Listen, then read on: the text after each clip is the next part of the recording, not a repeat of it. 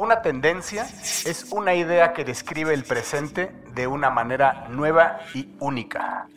Rohit Bhargava, autor del libro y de la compañía del mismo nombre, Non Obvious, que básicamente en esta compañía hacen lo mismo que en Mundo Futuro, pero para las empresas, con la diferencia de que Rohit sí gana dinero y nosotros lo hacemos por amor al arte, a la tecnología y claro, por amor a todos ustedes.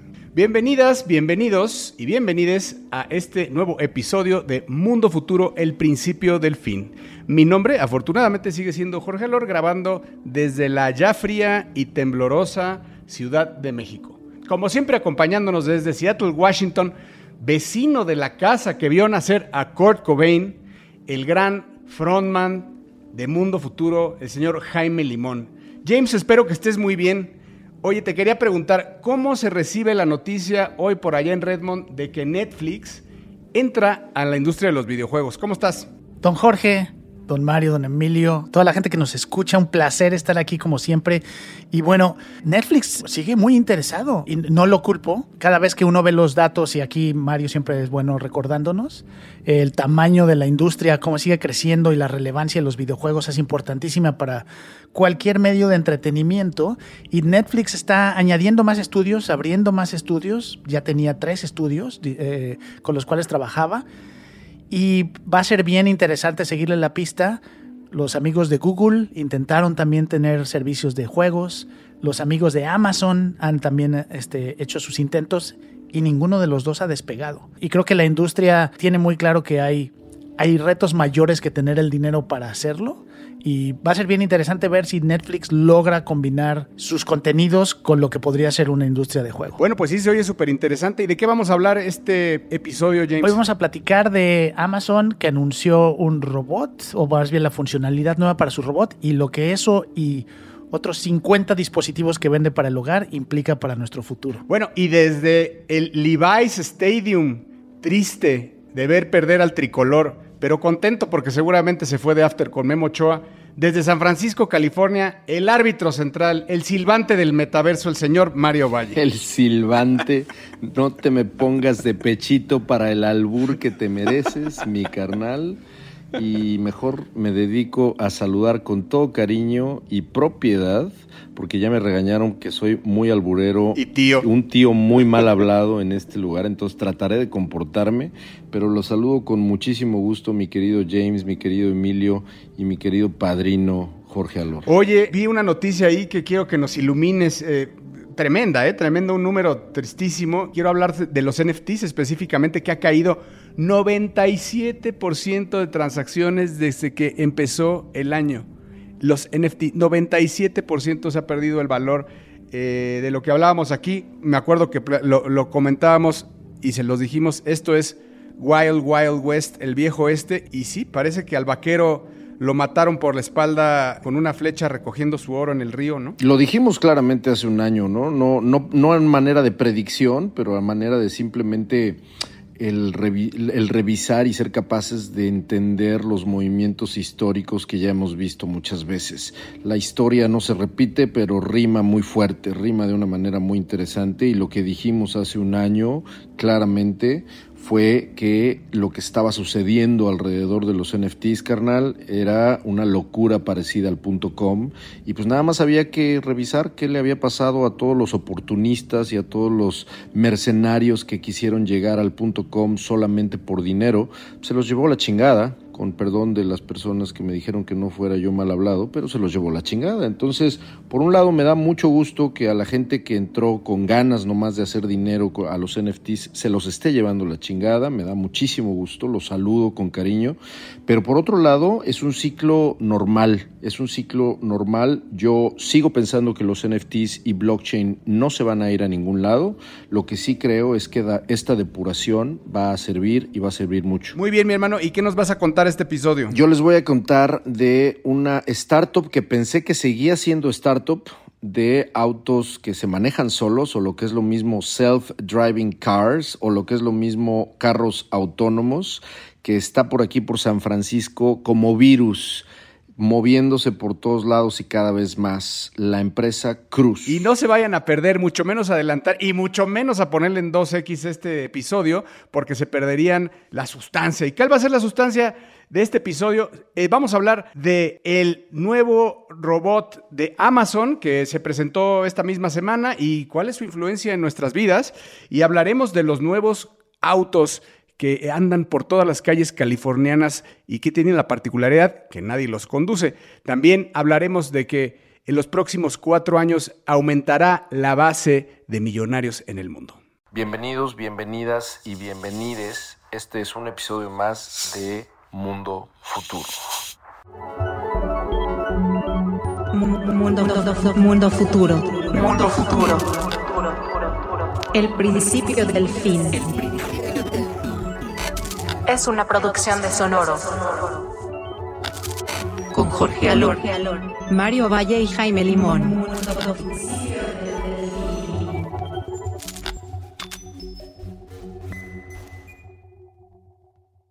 Bueno, y como les acabo de decir, me toca comenzar para hablarles de esta empresa llamada Cruise. Cruise, que es una subsidiaria yo no sabía, fíjense, Jorge Jaime, no sabía que Cruz era una subsidiaria de General Motors. A mí es una de las primeras cosas que más me sorprendió. Cruz es una empresa, hoy una subsidiaria de este gigante de los autos de General Motors, pero es una empresa que comenzó siendo una startup. Una startup acá en Silicon Valley, fundada, fíjense, dato curioso, por un cuate llamado Kyle Vogt y otro cuate llamado Dan Kahn, o Daniel Kahn creo que se llama. Resulta que Dan Kahn tiene un hermano que se llama Justin Kahn, que efectivamente si a alguno de ustedes les suena el nombre, Justin Kahn y Kyle Bog también fundaron una empresa de streaming cuando el streaming todavía no era popular llamada Justin TV. Ustedes dirán, ¿qué diablos es Justin TV? pues ustedes los conocen hoy, conocen a Justin TV después de que cambiaron de nombre y ese nombre se convirtió en Twitch, una empresa que Amazon compró en más de 900 millones de dólares en 2014. Bueno, pues regresando, ese fue el dato de ventaneando de Silicon Valley. Oye, y estoy viendo al, al mismísimo Dan Khan. Sí. Y tiene 12 años. O sea, es increíble. Es que Duncan y Kyle Bog tienen menos de 40 años, o 40 máximo. Increíble. Están en la lista de Fortune Under 40. Exactamente, son los ejecutivos senior más jóvenes de General Motors a nivel mundial, efectivamente. Nada más. Estos dos cuates fundan en 2013 esta empresa llamada Cruz, se meten con un primer producto que tenían, que era un producto de un kit que por cierto tenía una intención de precio de 10 mil dólares, que lo que hacía era implementar un sistema de autopiloto en carretera, ya que te subes a carretera, que era un feature que tenía un Audi A4 o un Audi S4 de 2012 para acá, que era que una vez que estás en la autopista, el auto que estás manejando pueda ser capaz de mantener la velocidad, mantener el carril y mantener la distancia a los otros autos que tienes enfrente. Este fue el primer producto de Cruz, pero muy pronto estos cuates se dieron cuenta en 2014 que lo que tenían que hacer era abandonar este producto de retrofit y convertirse en una empresa que iba a construir 100% vehículos autónomos. Empezaron comprando este modelo eléctrico llamado Nissan Leaf, y con eso se suscribieron o se inscribieron a este programa que ya hemos mencionado muchas veces aquí en Mundo Futuro llamado Y Combinator, que es la aceleradora y también uno de los fondos de inversión más grandes de Silicon Valley. De hecho, es la aceleradora más grande eh, de Silicon Valley, famosísima fundada por Paul Graham y donde muchísimas empresas a nivel mundial han nacido. Bueno, pues Cruz en el momento en que se gradúa de Y Combinator llega a un acuerdo con General Motors de compra. Algunos dicen que General Motors pagó porque no fue pública la cantidad, pero algunos dicen que General Motors pagó cerca de mil millones de dólares entre acciones de General Motors y dinero cash a Kyle y a Dan y a los 40 empleados, porque en ese entonces eran solamente 40 empleados los que tenía Cruz, y les metió este lanón y se convirtió en una subsidiaria. Así que ahora el buen Dan es el ejecutivo más joven y el más millonario de General Motors uno de los más millonarios de General Motors. Hoy General Motors lo que utiliza es un modelo que es un Bolt, un Chevy Bolt, que es evidentemente un modelo de General Motors. Y si tú vienes a San Francisco, ustedes si vienen a San Francisco van a ver seguro a los 10 minutos de que lleguen a la ciudad, van a encontrarse con uno de estos autos que tienen la característica fundamental de que en el toldo, en el techo del auto, tienen un montón de cámaras que dan vueltas y un montón de... Eh, es una especie de armatoste que se ve bastante moderno ya, en 2014 era mucho más tosco, hoy se ve mucho más moderno y unas cámaras a los lados en cada una de la defensa, tanto delantera como trasera, y otros sensores.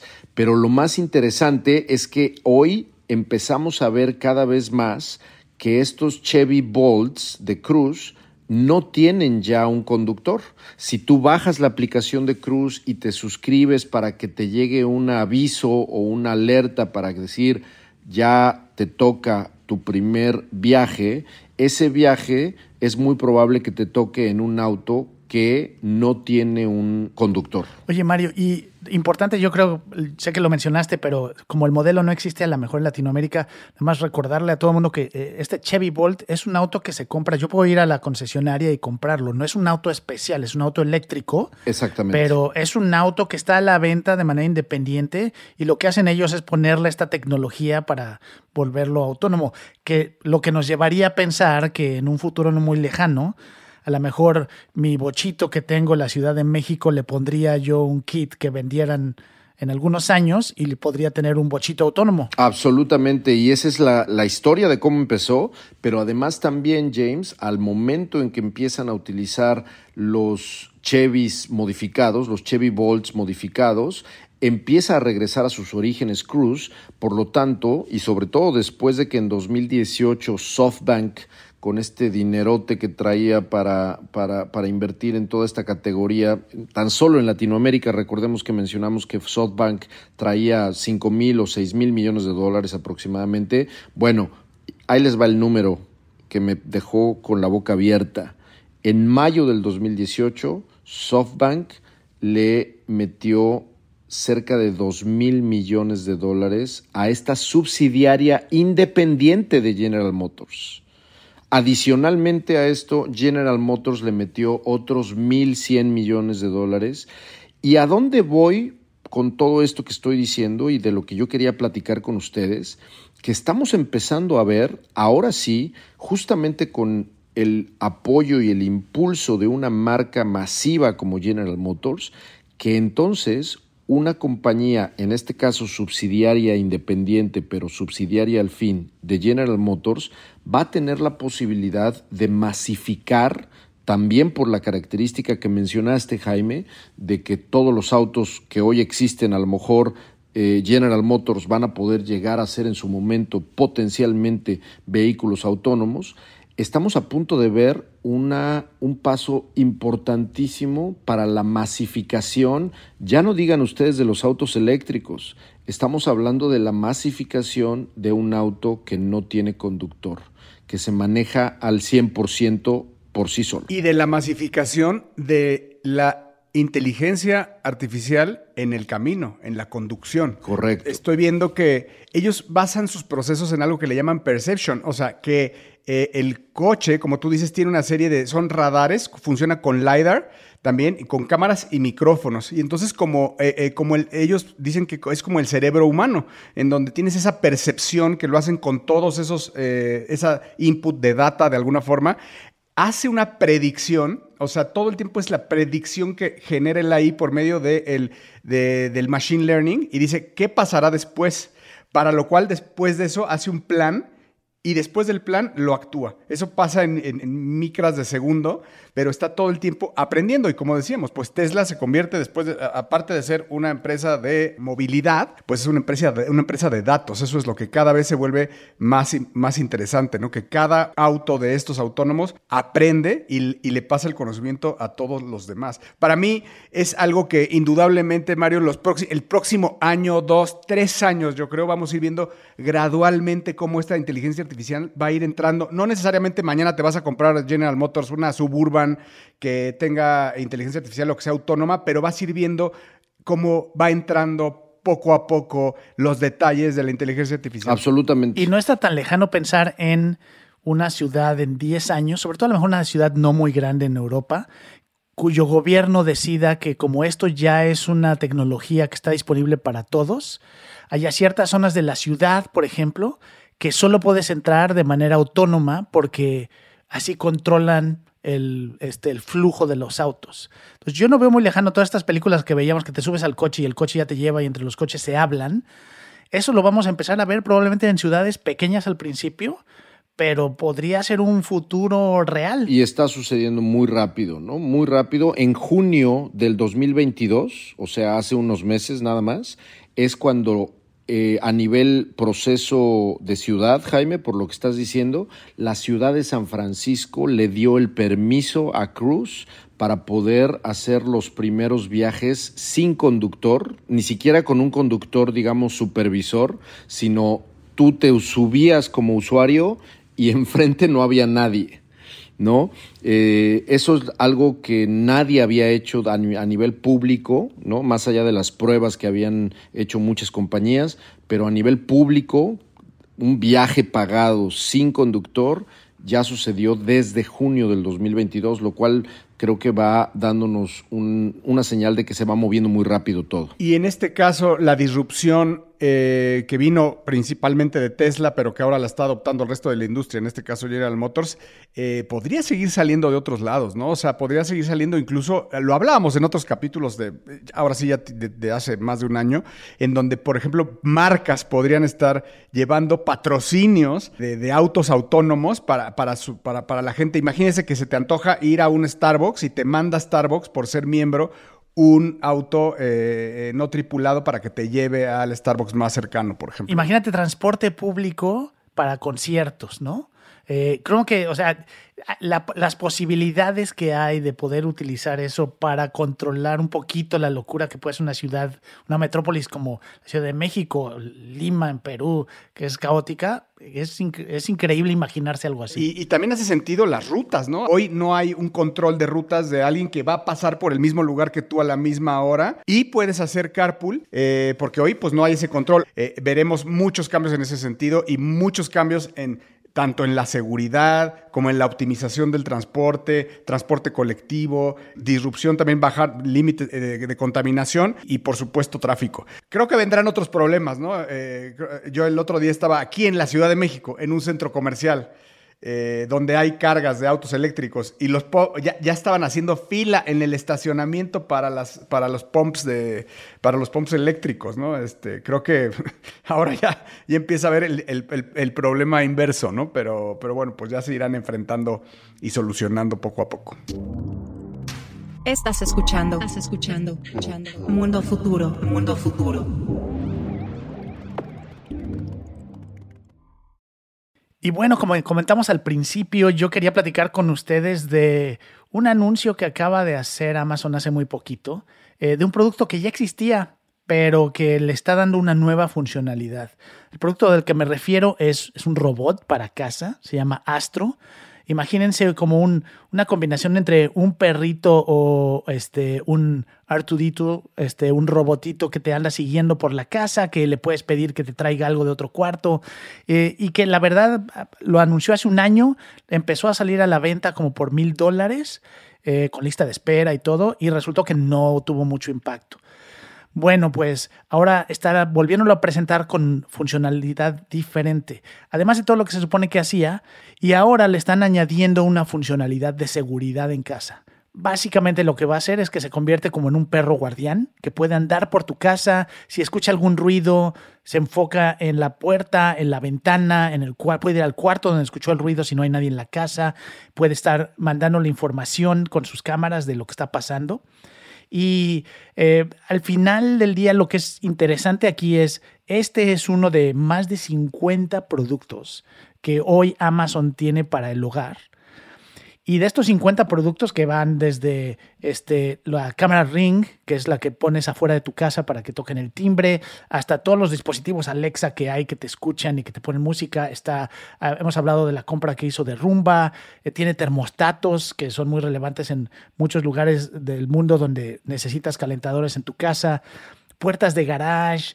Bueno, este, este robot se une a esos más de 50 productos donde al final del día lo que estamos haciendo es teniendo mayor comodidad porque hay un control de todos estos servicios o, ah, aparatos, pero al final es información que Amazon está utilizando muy inteligentemente para, uno, crear técnicamente mapas, usos, horarios, movimientos dentro de nuestras casas eh, y en base a eso, por lo pronto, ahorita, vendernos más productos, ¿no? Sabe si tenemos más de un piso en nuestra casa, sabe a qué hora entramos, a qué hora salimos, qué se dice, sobre todo si tienes un dispositivo Alexa que no le has puesto un límite, pues está escuchando todo el tiempo, ¿no? Bajo el, el entendido que está aprendiendo.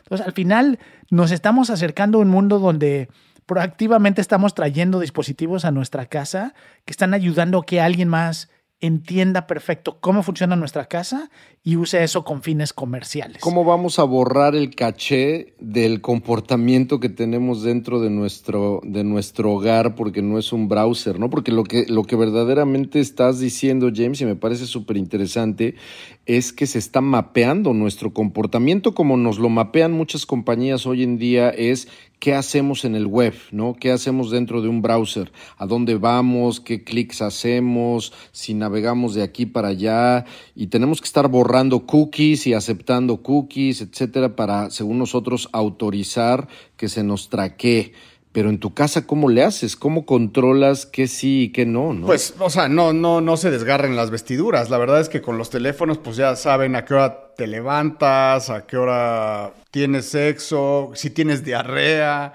Este, hay, hay, data que saben los asistentes personales, Alexa o Google Assistant, que pues están todo el tiempo recibiendo, ¿no? O sea, están todo el tiempo con el oído abierto, ¿no? Entonces saben toda esa cantidad de datos.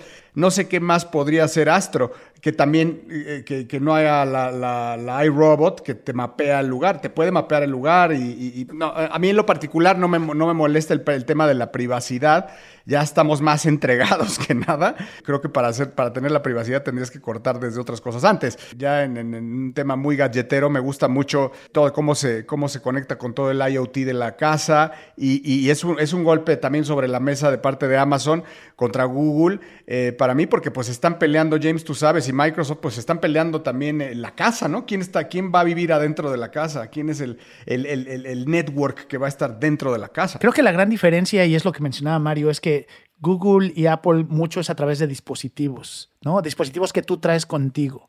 Pero cuando tú metes tecnología a tu casa, no solo eres tú y no eres el único que toma la decisión, ¿sabes? Si hay más gente que vive en tu casa, si tienes hijos, si, eh, si tienes mascotas, o sea, al final todo lo que existe en tu casa, todo ser vivo en tu casa puede ser mapeado, más allá de si tú sabías o no. Es decir, si tú tienes una casa llena de todos estos dispositivos y invitas a gente a tu casa, bueno, ahí ya se está traqueando gente adicional. Ah, creo que va mucho más allá y lo que siempre hemos dicho aquí, ¿no? El, el, el enemigo de la privacidad es la comodidad. Y mientras no cuestionemos, y ese siempre es mi preocupación, ¿no? Que la actitud del ser humano ante la tecnología en los últimos 10 años es, ah, está increíble, usémoslo. No hay un cuestionamiento no hay un legislador inteligente que esté checando y viendo por el bien de la gente, poniendo, como decía Mario, ¿no? los límites. O sea, yo debería de poder saber y controlar de manera fácil toda esta información. Entonces, creo que, creo que está muy mal que asumamos que pues así es, ¿no? Y que este, así vienen y es el costo de la tecnología, porque no tiene que ser así. El problema es que no hay un, una eh, legislación, no hay un control.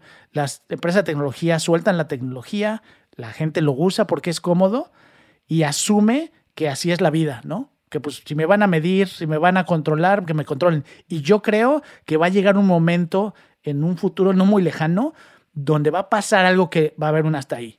Y va a haber legislación y la gente se va a voltear y decir, esto que yo asumía que así podía, tenía que ser, no tiene que ser así. Y entonces será demasiado tarde. Eh, Este programa me han dado a los dos duro, ¿eh? Me han dado los dos. Está bien. De eso se trata, que podamos tener esas conversaciones, porque yo creo que no- quien nos está escuchando también no va a estar de acuerdo con todo lo que decimos. Entonces, se vale que tengamos estas conversaciones, pero es un reto donde el 99% de la humanidad no estamos pensando mucho en esto. Como dices tú, los, legisla- los legisladores están en conversaciones hoy en día como saber si dejan entrar a TikTok a Estados Unidos, ¿no? Y, y- que no tenga China un, un backdoor de acceso a las data. Y imagínate en los problemas que están hoy de data de, de- de macroeconómicos, por decirlo, ¿no? Macropolíticos más bien. Pero sí, definitivamente, pues en esto, James, probablemente ya sería muy tarde. Hoy la data que tiene Google, Facebook, Mi- Microsoft almacenada de nosotros es más allá de lo imaginable, ¿no? Esto más bien es algo que ahora que venga la disrupción del AI, eh, pues nos, nos, nos, nos conocerá mejor que nosotros mismos. Y como decías tú, y para cerrar un poco el tema, es hoy el, el costo de no utilizar estos dispositivos, de no usar la tecnología, es que te desconectas del mundo. Porque hoy en día todo mundo utiliza esto para estar cerca de otras personas. Entonces es convertirte en un ermitaño. Ese es el costo de no usar la tecnología. Pero fíjate, de las comodidades, estaba viendo ahorita que Astro te puede traer una chela. O sea, puede mandar chelas y tiene una charolita para mandar chelas de un lado, de un cuarto hacia otro, ¿no? Llévale esta chela a Jaime. O sea, ese tipo de comodidades, o sea, te quiero que te las imagines hasta dónde puede llegar, no hoy como es, ¿no? O sea, hoy esto es equivalente a una imagen de, de, de 8 píxeles, ¿no? O sea, imagínate esto cuando realmente eh, pase lo, lo que vaya a pasar. Vaya, hoy que se está grabando este podcast 28 de septiembre, estamos a dos días de que Tesla en su AI Day Event va a presentar eh, una cantidad grande de, de- de- de- productos, entre ellos el famoso robot que venimos hablando mucho que se llama Optimus. Lamentablemente hoy no vamos a poder hablar de eso, no sabemos, pero estamos a dos días que presente Optimus y que sabemos, sabemos, sabemos que es algo que viene grande, ¿no? O sea, que Musk viene anunciando desde hace más de un año. Estás escuchando. Estás escuchando. Mundo futuro. Mundo futuro. Bueno, y hablando de millonarios, como les decía en un principio, imagínense que el Swiss Bank acaba de dar un número que me parece impresionante. Y es que el número de millonarios en todo el mundo crecerá un 40% en los próximos cinco años. Esto, Mario, pese al aumento de las tasas de, de- intereses de los bancos, pese a las inflaciones, pese a la guerra, efectivamente hoy hay, una baja en baja en las bolsas, efectivamente, pero esto no va a parar. O sea, imagínense que para el 2026 habrá más de 87.5 millones de personas con patrimonios al menos de un millón de dólares, que son pues, los llamados millonarios, sobre los 62.5 millones de personas del 2021. Y esto es, como les decía, de acuerdo al informe de la riqueza global 2022 de Credit Suisse. Y otra cosa importante del estudio es que en donde más habrá crecimiento es en los países subdesarrollados. O sea, sí habrá crecimiento en, eh, o sea, obviamente muchísimo liderarán eh, China y Estados Unidos, pero también está, y Canadá, o sea, son los tres, los tres punteros, China, Estados Unidos y Canadá, pero también se defienden los países subdesarrollados como está, este, obviamente Brasil, la India, los BRICS, y no aparece en el estudio como tal México, pero me parece que al estar tan cerca de Brasil en, en- en algunas cosas y con la ventana de oportunidad que hoy que hemos hablado, con esta guerra fría, tecnológica, tensa entre Estados Unidos y China, donde se están sacando líneas, líneas de producción y maquila eh, y, por, estar nosotros en, la frontera con Estados Unidos y con el aumento natural del dinero, pues es, importante, se vuelve muy importante, perdón por los amigos que están en, Latinoamérica, eh, hablar específicamente de, México, el gran, gran momento que estamos viviendo y la gran, gran oportunidad. Y aquí ya no voy a dejar hablar a Mario. Estaba yo a punto de decir, lo único que nos estorba, habla todos los días a las 6 de la mañana. Hablaba con Mario fuera de, la grabación del podcast hace unos días. Me, estaba diciendo, de hecho, él, que, cómo es que el dinero cambiará de millonarios, cómo cambiará de manos simplemente por un tema generacional. Así que esperen mucho movimiento en el tema de dinero y, de, y, de, cambio de manos, con el crypto crash, con el cambio generacional que me gustaría que opinaras ahí, Mario, y con eh, la forma natural en cómo se está dando la inyección natural de cómo está generando millonarios el mundo por el sistema, si lo quieres ver capitalista. Eh, eh, me gustaría que, nos dijeras tu, opinión y, y, Jaime, también tu opinión acerca de si hay más millonarios, pero a la vez también eh, se, está cortando la brecha o se está alargando la brecha y la diferencia entre los millonarios y la, o sea, entre los que tienen dinero y las clases marginadas en el mundo. Mario. A mí me parece súper interesante esto, todo lo que tenga que ver efectivamente con eh, transferencia de conocimiento o en este caso de riqueza generacional, a mí es una cosa que a mí me ha interesado desde siempre. Ahí les van unos datos para que se queden fríos y frías. 15 trillones de dólares. Son en cinco años, Jorge y Jaime, eh, la cantidad de dinero que solamente en cinco años se va a trasladar de las manos de los baby boomers a los millennials y a los Gen X. En 2019 fue el primer año en que hubo más Gen X con más dinero que los boomers que ya van de salida. Esto es por temas ya de herencia, de mi hijito, ya no quiero yo, este, ya no quiero yo manejar el dinero de este, de, de la familia, ten, y entonces viene definitivamente un movimiento generacional que también es cultural, ¿no? Y ese movimiento cultural concretamente va a tener un impacto bien interesante hacia dónde se va el dinero. Eso es lo primero que tengo que decir. Pero la otro, y creo que va a dar pie a, lo que va a decir Jaime, un millón de dólares, sobre todo en los países desarrollados, mis carnales, ya no es garantía de nada. ¿eh? Un millón de dólares no te asegura el retiro en Estados Unidos.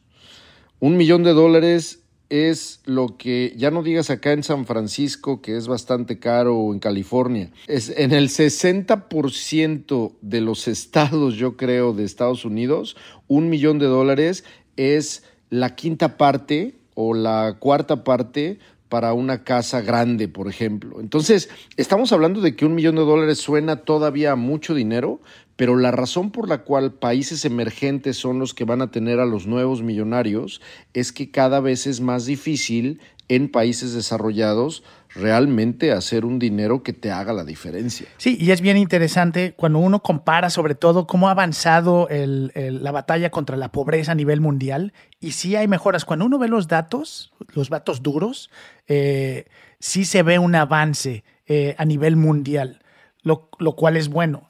El, el detalle es, eh, eso no quiere decir que la gente muy pobre esté saliendo completamente de la pobreza, sino que estamos viendo este, este gap, esta diferencia entre la gente muy, muy rica y la gente muy, muy pobre.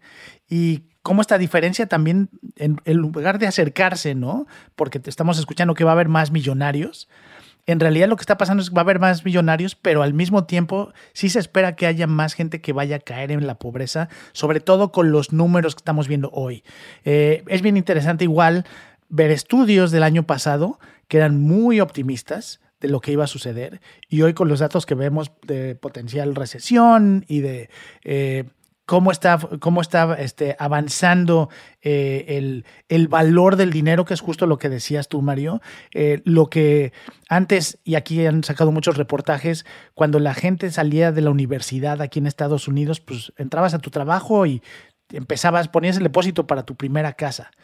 Las generaciones actuales saben que eso no es cierto, que eso cada vez es más lejano. Y Este, y creo que el gran cambio, como tú decías, Mario, va a ser eh, las herencias. Es decir, cuando el, la única manera en la que mucha gente joven se va a hacer de una casa, se va a hacer de algún bien, va a ser porque lo va a recibir de su familia, no porque se lo haya podido ganar ellos mismos, ¿no?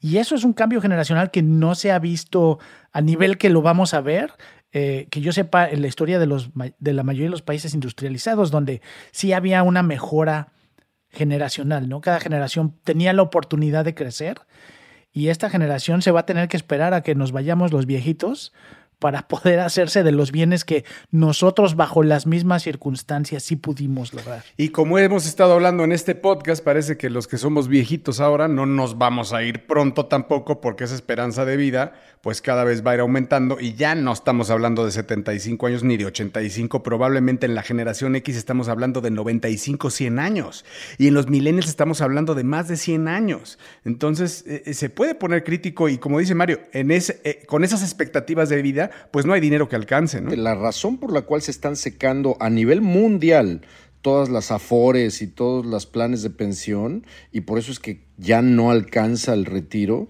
es justamente por ese, ese cruce de, por un lado, una expectativa de vida más, más larga y por otro lado, que, y ahora en los últimos años, a pesar de que, como bien decía Jaime, muchos de los forecasts o de los pronósticos eran muy optimistas, pues no contaban esos forecasts. Por ejemplo, hay un libro que voy a recomendar que es bueno, pero que no contaba porque fue publicado en, febrero del 2018. Eh, el libro es Enlightenment Now o Ilustración Ahora. El, el autor es Steven Pinker. Este cuate no contaba con el COVID, no contaba con que el COVID iba a azotar por lo menos unos meses no estoy hablando del mercado bursátil, estoy hablando del el origen de lo que hoy estamos viendo, que es una presión inflacionaria que no se veía desde los años 70. La, la inflación que hoy tenemos ni los millennials ni nosotros los Gen X estábamos acostumbrados a verla. Esa la, esa la vivieron nuestros papás en 1974, 1978 cuando había inflación a doble dígito. Pero el punto es, a nivel mundial, nos viene un alentamiento que no va a ser tan positivo y que al contrario va a establecer una presión que va, como dice Jaime, a hacer más grande la distancia entre los que tienen y los que no tienen. Y entre los que tienen también va a haber distancias muy grandes, porque los que tienen van a tener o un chingo y de sobra, o los que no tienen van a tener apenas para llegar un poquito hacia su vejez. Y hagamos la aclaración de lo que dije, que, el llegar a esa vejez y aumentar la expectativa de vida, pues depende también de los recursos económicos y de las clases privilegiadas. ¿no? Prepárese quien nos escucha para ser freelance a los 75. Exactamente, abrochen su cinturón y, y, persinémonos para ver qué nos espera en nuestra vejez. O sea, nosotros ya pronto. y con estos chistes de tío llegamos al final, al final de este podcast. Eh, muchas, muchas gracias por habernos acompañado. Recuerde que si nos quiere eh, seguir en Twitter, el, eh, por favor, es arroba mundofuturo-bajo. Si usted quiere seguir al señor Jaime Limón, arroba Mr. Lemon. Y si quiere seguir al señor Mario Valle, arroba Bill las dos con B alta un servidor Jorge Alor, arroba el padrino. Como siempre, agradeciéndole al señor Emilio Miller la magia de la producción. Y bueno, pues nos escuchamos en nuestro próximo episodio de Mundo Futuro, el principio del fin.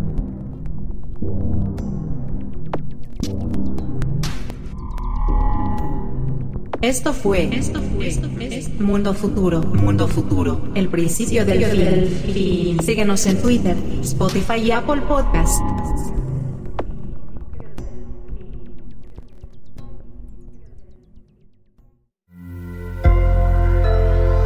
Sonoro. Step into the world of power, loyalty. And luck. I'm gonna make him an offer he can't refuse. With family, cannolis, and spins mean everything. Now, you wanna get mixed up in the family business. Introducing The Godfather at Choppacasino.com. Test your luck in the shadowy world of The Godfather slot. Someday. I will call upon you to do a service for me. Play the Godfather, now at ChumbaCasino.com. Welcome to the family. No purchase necessary. VGW Group. Void where prohibited by law. 18 plus. Terms and conditions apply.